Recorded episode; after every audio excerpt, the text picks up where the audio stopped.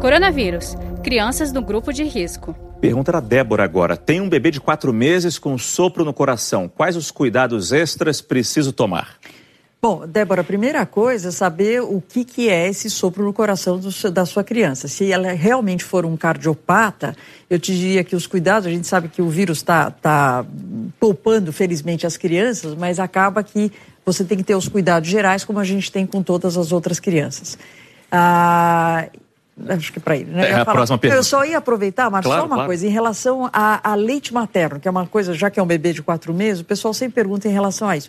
Não tem problema amamentar até este momento. Ninguém mostrou que mesmo quem tenha o vírus possa transmitir através do leite materno. Então, às vezes o profissional da saúde está preocupado, fala, puxa, eu trabalho no hospital e tenho um bebê em casa, eu posso amamentar? Pode e deve. Importante mensagem.